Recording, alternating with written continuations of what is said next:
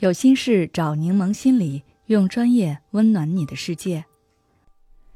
今天想跟大家分享的是，当付出不被看见，你做的再好也没用。你有过这样的经历吗？你给家人做好饭菜，结果对方看了两眼，抱怨说：“怎么没有我喜欢吃的？”听到这儿，你火气立刻上来了，冲对方吼道。我忙了半天做了这么多菜，你不懂得感恩就算了，现在还挑，我看你就是个没良心的人，你别吃了。对你来说，你可能很委屈，我辛辛苦苦为你做饭，自己还落下不是了，而且对方可能也有点委屈，自己确实不喜欢吃嘛，提了一嘴，至于反应这么大吗？最后两个人都不开心了。问题究竟出在了哪里？你作为付出者，其实是暗藏索取的心态的。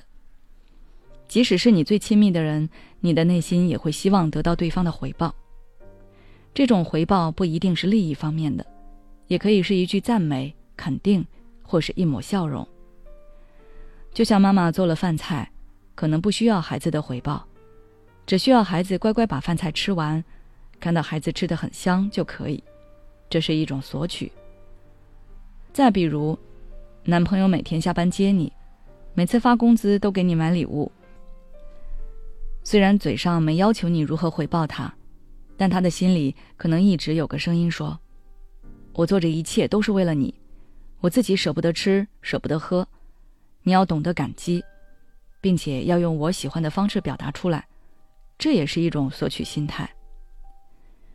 如果付出的人没有接收到对方的任何正向反馈，难免就会感到委屈、不平，甚至愤怒。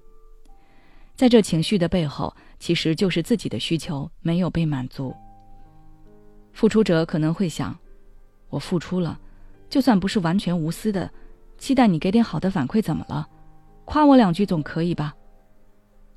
这样的想法当然没有问题，但这里面隐藏了一个问题。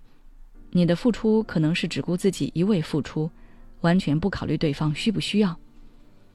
对于被付出者而言，这反而成为了一种负担。比如孩子真的觉得妈妈做的菜不好吃，不好直说，只能硬着头皮吃下去，但他也无法表现出吃的开心的样子。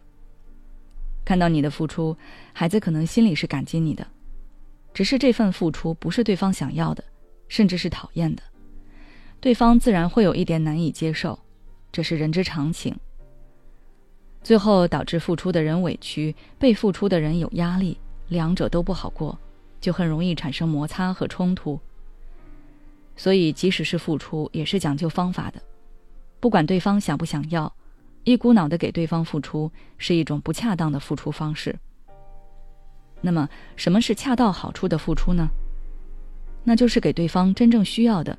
同时放平自己的心态。具体该怎么做呢？第一步，了解对方的需求。在付出之前，多和对方沟通，走进对方的内心，搞清楚对方究竟想要什么，或者当下遇到什么样的困难，自己能帮助他什么。试想一下，孩子想吃素菜，妈妈做了一堆大鱼大肉，孩子怎么能咽得下呢？当然，怎么沟通也很关键，用错方法只会加深矛盾隔阂。这里我给大家推荐一本书《非暴力沟通》。如果你想更快速的学习书中内容，可以报名参与我们的读书会活动，会有老师给你详细解读这本书，帮你节省阅读时间。回复关键词“读书会”，就可以报名参与读书了。第二步，放平心态。带着索取心态的付出，注定是不会轻松的。因为你时刻期盼着对方给你正反馈，就像一个等待老师夸奖的小孩，没有夸奖，就会郁闷、沮丧，甚至愤怒。如果你爱某个人，就发自内心的付出，他感激也好，不领情也罢，都不会伤到你。当然，你可以随时终止对他的付出，这是你的底气。就像阳光一样照耀万物，但不求回报，因为它自身有足够的能量。